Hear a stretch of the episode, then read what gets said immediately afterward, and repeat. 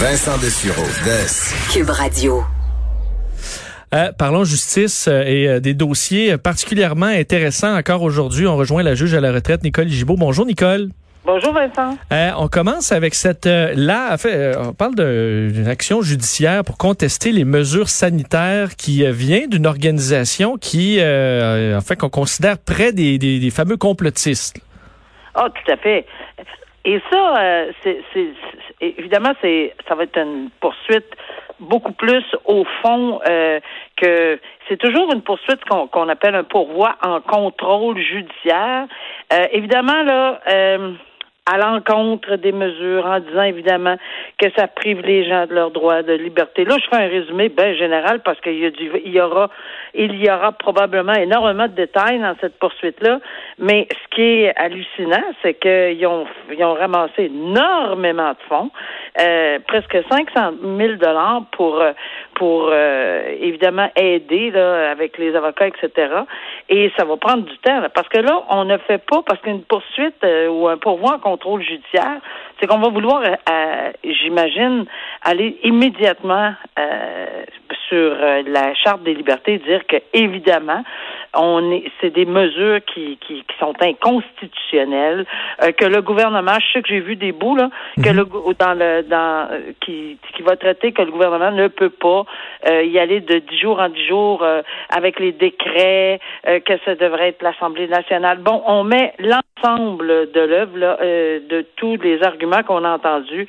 Et oui, ça vient de gens qui on, on, dit, c'est des gens qui sont liés à des complotistes. la pandémie n'existe pas pour certains. Pour d'autres, elle existe, mais les mesures sont trop. C'est pas comme ça que ça devrait devrait être fait. Là, euh, on devrait pas euh, avoir ce genre de mesures restrictives-là. Mm. Puis on a des, des experts, mais il n'y a pas d'experts au Canada. Il n'y a pas d'experts, peut-être pas au Canada, mais je parle au Québec. Oui, on est allé chercher des euh, les experts qui faisaient notre affaire. Là. Ben, c'est comme dans toute cause quand même, mais on est allé chercher quoi en Europe, entre autres? On est allé chercher des experts un petit peu partout qu'on dit qu'on va amener. Là, puis il y a des noms là-dedans, puis des gens que ça fait un peu, on a déjà entendu des noms, là, mais il y a des il y, en a qui sont vraiment là, de nature à dire il n'y en a pas de pandémie. Je sais pas, vous prenez ça, mais il n'y en a pas de pandémie. Il y en a d'autres, c'est, c'est, c'est, les mesures sont vraiment, c'est, c'est, complètement ridicule. C'est pas comme ça. C'est pas le port du masque. C'est pas ci, c'est pas ça. Donc, tous les puis il y a beaucoup beaucoup de proches de ce de de ces mouvements-là, les anti-masques, les ci, les ça. En fait, c'est c'est un amalgame de de toutes les personnes qui ont tenu des propos et qui tiennent encore ces propos-là, puis qui le croient. Et ça, c'est un droit fondamental. Hein? On a le droit de prendre un recours euh, en justice, on y croit pas, pour attaquer la constitutionnalité d'une loi. Puis pourquoi, Vincent? Parce que, à prime abord, on peut pas juste dire quand on reçoit, tu sais, toute la semaine, on entendait les gens dire, je reçois une étiquette, ah, c'est pas bon, c'est inconstitutionnel. Euh, c'est-à-dire, c'est, ça brime mes droits et libertés, mais c'est parce que la loi, elle est présumée être en vigueur. Elle est présumée avoir force de loi, elle est présumée correcte. Fait que il faut attaquer sa constitutionnalité. Ça, c'est euh, long c'est pénible. Oui, parce que je, je, là, effectivement, n'importe quel citoyen a le droit de contester, ça c'est tout à fait, tout à fait correct, mais euh, on, peut pas, on convaincra pas là un juge que la pandémie n'existe pas, parce que c'est pas au juge à déterminer ça non plus. C'est davantage, euh, effectivement, est-ce que la loi sur la santé publique passe par-dessus certains droits? Et là-dessus, et ça m'apparaissait quand même assez clair. Est-ce que je me ben, trompe que oui, le gouvernement a le droit à ça et que cette, cette, ben, cette action-là s'en va un peu nulle part? Moi, ça m'apparaît assez clair aussi, évidemment, mais il y aurait un constitutionnaliste qu'on cite dans un article qui aurait dit que, bon, ça serait inconstitutionnel, telle, telle raison. Il n'y a pas un tribunal qui va refuser d'entendre une cause, mais peut-être qu'on va couper court sur certains témoignages qui affirment euh, haut et fort, par exemple, que je donne un exemple farfelu, là, que la que la Terre est plate. Mettons qu'on va arrêter là, là puis on va y dire, ben écoutez, garde, euh, vous êtes mieux de d'arriver. Puis pas juste des experts qui ont des théories, puis des ci, puis des ça. Là. Sais, vraiment, là, si on va en arriver à des conclusions, mais là, on va essayer de mettre en preuve. Puis j'ai lu, on dit, on va s'en remettre au tribunal. C'est le tribunal qui va décider. Parce que tu tout à fait raison, Vincent. Euh, à travers le monde entier, ça veut dire qu'il y aurait un immense organisation, euh, puis que, tu sais, Ben, peut-être qu'un bilan devra être fait après. Il n'y a pas personne qui met en doute qu'on va se questionner longtemps sur cette pandémie, des mesures prises, des mesures qu'on aurait dû, peut-être que oui, non, euh, bon, etc. Mais en soi, c'est la santé publique. Tu l'as soulevé. Et c'est ce que euh, le gouvernement plaide, c'est que c'est d'abord et avant tout la santé du public, pas des individus particulièrement euh, qui font partie du public, oui, mais mais c'est pour le bien commun. Et euh, Nicole, une, ce type-là d'action, ça dure, c'est quand même généralement assez long. On peut penser qu'un jugement là-dedans arriverait euh, alors que tout est rouvert là, et que tout le monde est vacciné. Euh, donc, ça, ça risque de donner absolument rien à personne, peu importe le ben, jugement. peu importe le jugement, peut-être que c'est parce que c'est en prévision de si jamais ça arrivait une autre fois, mais tu, tu, as tout à fait raison, puis je me suis questionné là-dessus, c'est parce que souvent c'était accompagné ce qu'on appelle d'ordonnance de, sauvegarde. On a vu ce que ça a donné, il y en a trois, quatre qui se sont essayés. Euh, il y en a quatre à peu près, ou cinq de ces genres de dossiers-là, des pourvois de ce genre-là qui vont être entendus, mais souvent ils sont accompagnés là, par une demande de sursis. Ah, arrêtez le couvre-feu pendant jusqu'à temps que la Cour se décide si c'est constitué ou non. Et les tribunaux, le, tribunal à date a dit non, non, on n'arrête pas euh, une dans un cas comme ça de pandémie, tout le monde l'a reconnu. Euh, ben, c'est pour ça que je connais un petit peu une idée là. Euh, tout le monde l'a reconnu qu'en soi il y a une pandémie. le tribunal ici en Cour supérieure l'a reconnu presque dans toutes ses décisions, pas presque, dans toutes ses décisions en disant alors, comme la loi, il y a une présomption qu'elle est légale, qu'elle est tout à fait correcte. tant et aussi longtemps, on ne sursoit pas en temps de pandémie, en temps d'urgence sanitaire, on ne sursoit pas à un décret, alors qu'on ne sait même pas, vous n'avez pas fait la démonstration euh, que c'était inconstitutionnel, puis que l'article 1 de la charte qui dit que c'est pas raisonnable, parce que on a toujours l'article 1 de la charte qui dit que est-ce que c'est plus raisonnable de prendre le bien commun euh, en, guise de ligne de conduite ou les, les, les, euh, les libertés individuelles? Donc, ça va être un débat, puis je vais te dire, ça n'arrêtera pas là, parce que si quelqu'un n'est pas content de la décision, est-ce que ça veut dire qu'on en appelle et à la Cour suprême pour finalement arriver dans combien d'années euh, d'ici pour avoir une décision possiblement finale sur la constitutionnalité du comment, du pourquoi de, de ces décrets-là? Peut-être en prévision, on n'espère pas d'une autre pandémie, mais ça arrive au moins, on aura des décisions. Un dossier complètement différent, mais euh, bon, euh, très intéressant aussi. Euh, une éducatrice d'un service de garde d'une école de l'Ascension au Saguenay, c'est un village que, que, je connais bien, a été suspendue parce qu'elle aurait entretenu une relation inappropriée avec un garçon de 12 ans, ou même je comprends qu'au début des faits allégués, c'était 11 ans.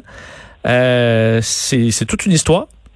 Ben, c'est toute une histoire, puis ça, ça, ça, bouleverse toujours quand on lit ça. Évidemment, on est très, très prudent parce que il n'y a pas comme tel, puis toujours une présomption, puis on ne sait pas ce qui est, d'innocence, puis on sait pas ce qui...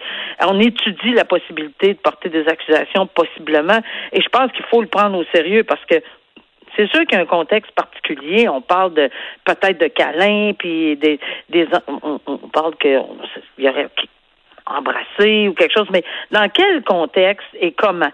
Euh, déjà là, on euh, ça soulève un questionnement, puis on comprend pourquoi euh, on veut faire une enquête là-dedans, parce que de toute évidence, l'éducatrice, l'âge de l'enfant, dans un, c'est, totalement, c'est le titre le porte bien, là, relation possiblement très inappropriée. Mais est-ce que ça va déverser en des accusations de criminels? Il y a, il y a tout le temps une ligne très, très, euh, ouais, parce qu'un simple câlin, euh, c'est pas, je comprends que pour une, euh, une éducatrice, ça peut quand même rapidement venir problématique, mais il y a, il y a des niveaux, euh, il y a une ligne qui, qui, dans ce cas-là, va peut-être être un peu grise?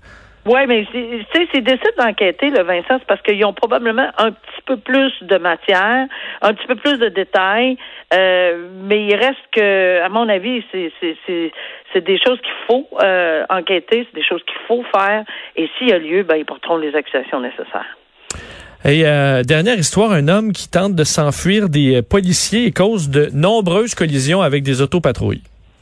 Oui, ça, c'est jamais une très bonne idée de sauver, premièrement, mais là, on a compris qu'à la toute fin, quand ils vont l'avoir rejoint, qu'il était dans un état complètement, peut-être psychotique, on ne sait pas, là, mais il, il, fait, il va faire face fort probablement à une quantité, une panoplie kyrielle d'accusations qui part de vol à main armée parce que il, aurait fait, alors euh, évidemment on parle toujours au, au futur, qu'il aurait endommagé des voitures, il aurait euh, fait un vol dans un dépanneur, un vol qualifié dans un dépanneur, il s'est sauvé, il cherchait de la nourriture, il n'y avait pas de carte bancaire qui marchait, il n'y avait pas de sous. Mais là où c'est important aussi de noter, c'est que oui, il y a eu évidemment des policiers de blessés, c'est extrêmement désolant, mais à un moment donné, et puis je comprends pourquoi. Là. On a dû arrêter cette espèce de poursuite parce qu'il avait déjà blessé. Il a freiné. Euh, il a causé euh, bon une tollée d'accidents, de, de, de, gens qui, qui puis il y a des, des gens blessés. Donc euh, conduite dangereuse, probablement, causant lésions, méfaits. Euh, parce que les, les, autos ont été endommagées, des gens qui ont été frappés possiblement, donc voie de fait. Ah, il va en avoir, là, on va on va éplucher le code criminel, là, puis je pense qu'il va en avoir une grande série. Finalement, on le retrouve, mais comme je dis, il est dans un état complètement, dans quel état on, pour, on va probablement le savoir. Euh, il est à l'hôpital, on est obligé de l'envoyer à l'hôpital, mais on a quand même réduit ses courses euh, avec les policiers parce que je pense qu'on mettait, en, on a réalisé qu'on pouvait mettre en danger là, euh, euh, la vie des gens sur l'autoroute 15 puis euh, aux intersections de, de la je me souviens plus quelle exactement, mais où c'est quand même assez achalandé. Oui, sur la voie de desserte là, dans le secteur de l'échangeur 1540 à Montréal. Puis ça, on avait on avait interrompu la, la poursuite. Ce qu'on fait maintenant, je pense que c'est très rapidement parce que on s'est rendu bien compte. De toute façon, tu as la plaque là, assez facilement avec l'enquête, tu es capable de retrouver ces gens-là plutôt que les poursuivre indéfiniment là, comme à certains endroits aux États-Unis au risque de, tuer des gens.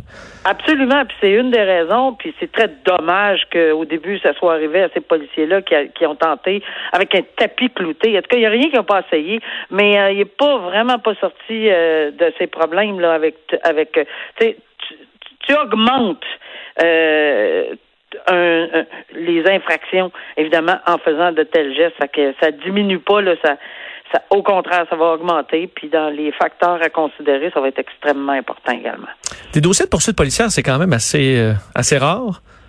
Ben oui, il y en a, mais euh, oui, ça, ben, de plus en plus maintenant, je pense que on demande d'être d'agir avec prudence, évidemment dans un contexte où il y a une urgence totale, il faut vraiment pour des raisons de sécurité X là, euh, où, on s'attend à ce que la personne peut peut-être causer euh, euh, ou aller s'en aller faire un acte criminel qu'on ne pourra plus, tu sais, un meurtre ou quoi que ce soit là.